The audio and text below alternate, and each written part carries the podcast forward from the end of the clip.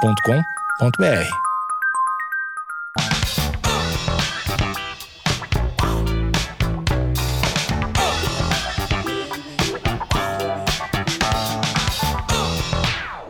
Murilo Couto, todo mundo conhece, né? Oi, Murilo! é sempre gostoso o começo da entrevista que a gente tá ainda naquela coisinha da mãozinha. É, amizade, né? Amizade. Tô muito honrado pelo convite, tô muito feliz mesmo e honrado pelo convite. Murilo é da Banda Renatinho, um programa de noite, faz stand-up pelo Brasil. Banda Renatinho tem os integrantes mais pop do Brasil. Né. Tata Werneck, Maurício Meirelles, Marco Gonçalves, Murilo e o outro que eu não sei o nome. Isso. Acho que não vale a pena falar. Não vai. Melhor deixar assim mesmo, porque senão se cresce a pessoa começa a achar que é importante, né? Murilo fez uma playlist que eu considerei muito cult. Eu sou burro, e- mas eu, eu conheço algumas coisas aqui pra poder conversar e parecer que é mais inteligente do que é. Você engana as pessoas. Tento, né? Mas se conversar por mais de algum tempo aí já, já dá pra perceber. Qual é o limite do- da conversa pra parecer assim? Dois, dois, três minutos. Depois, Depois já dá bom. a burrice prevalece. Eu escolhi aleatória cinco músicas Tá. de maneira surpresa e você vai ter que comentar sobre elas. Talvez eu não conheça. as músicas. Por Eu botei mais pra dizer que. Tá, vai, vai. Raul Seixas, Paranoia. tá. Você tem alguma paranoia, assim? Isso foi meu irmão que me mandou esses dias até, porque eu tava completamente paranoico. Eu comecei a. Eu, eu desconfio de umas coisas que não fazem o menor sentido. Foi mais ou menos assim a mensagem dele. Eu acho que precisa se tratar, tá tudo bem. Ouve essa música aqui.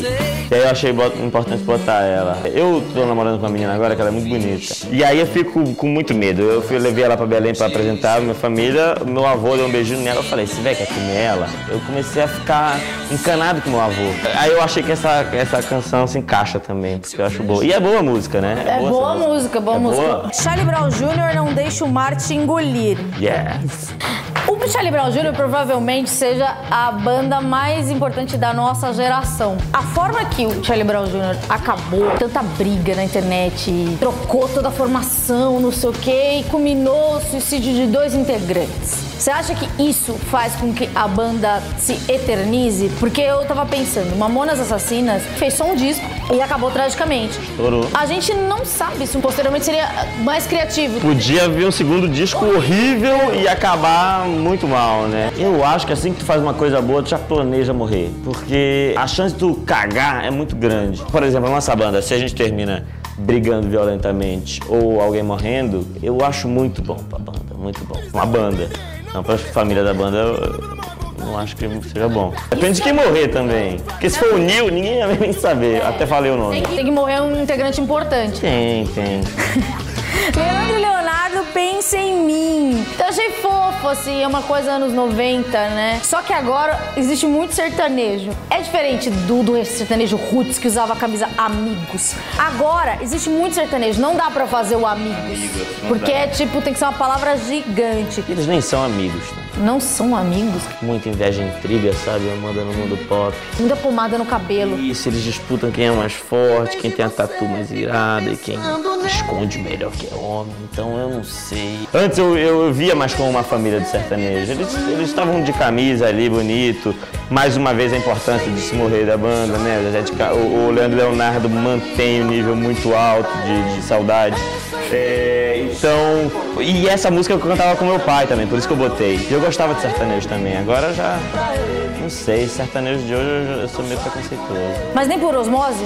Não, quando eu tô nas festas é tudo alegria, né? Ei, feliz. Mas você não tem cara de quem frequenta festa. Por exemplo, tem um amigo meu que é gordaço, Rogério Morgado. De vez em quando eu ia com ele no Vila Country, não vou mais. Fazer o quê? Pois é, é uma pergunta muito boa, mas eu ia lá com ele que ele gostava, aí eu, eu ia junto. E eu não sei explicar exatamente, mas era legal. Parece que tá tudo errado, mas de repente dá, dá um resultado bom no final, é divertido. E você conheceu sua namorada onde? Ela é amiga de um amigo meu, conheci por um amigo. Não foi no aplicativo. Não foi no apps, não foi. Tentei bastante, mas nunca me Eu já entrei no seu aplicativo e já escrevi uma coisa e a menina não respondeu, lembra? Verdade, não deu certo lá na, na hamburgueria do Ronald.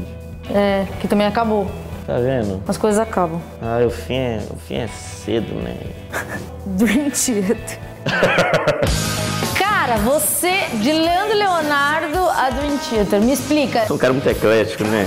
É eclético, que eclético. As canções meio. Dream Theater foi uma banda que eu fui no show e eu só sabia essa aí. E aí eu fui no show, e aí eu gostei de umas três, mas o- a maioria mesmo, o cara gosta muito de fazer solo, né? Solo de bateria, 12 minutos, aí a guitarra, 12 minutos, aí o baixo, 12 minutos, aí depois o teclado, 12 minutos, aí depois, dá 50 minutos de show, vem um cara e canta. Aí eu nem sabia mais que tinha cantor.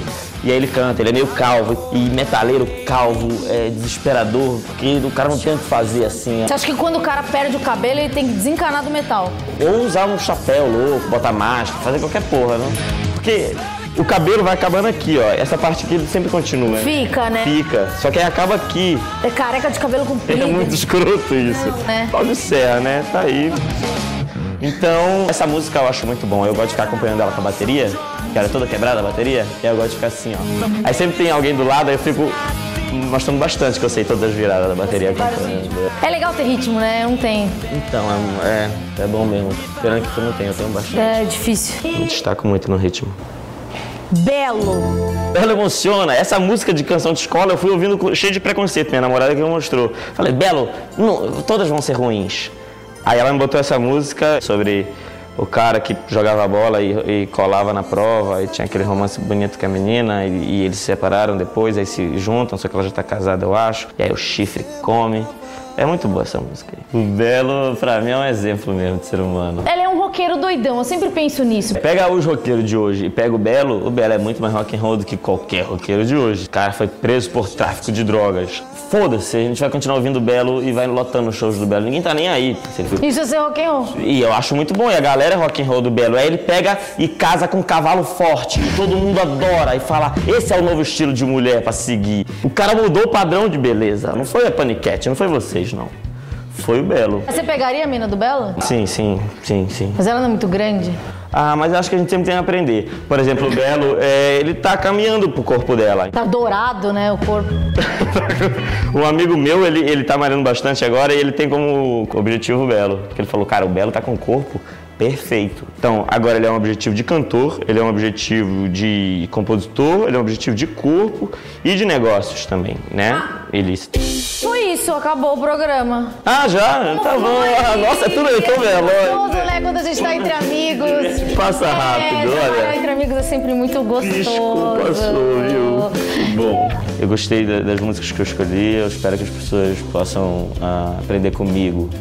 E eu vi. Você acha que você tem um legado, tem algo a passar? Com certeza tenho. E Porque nós que temos o nosso público, a gente tem uma responsabilidade. Você, por exemplo, tem que estar sempre lindo. é isso, eu tenho tenho que estar sempre arrumado e, e eu tenho que pensar, porque as pessoas estão me vendo e estão me vendo como um exemplo, de certa forma. Com essas músicas eu acho que eu já passo um pouquinho da sabedoria que eu desenvolvi até hoje. Esse é o Murilo Couto Cult, o Murilo Couto que você não conhecia. Você achava que ele era uma palhação. Agora vamos fazer um negócio descolado.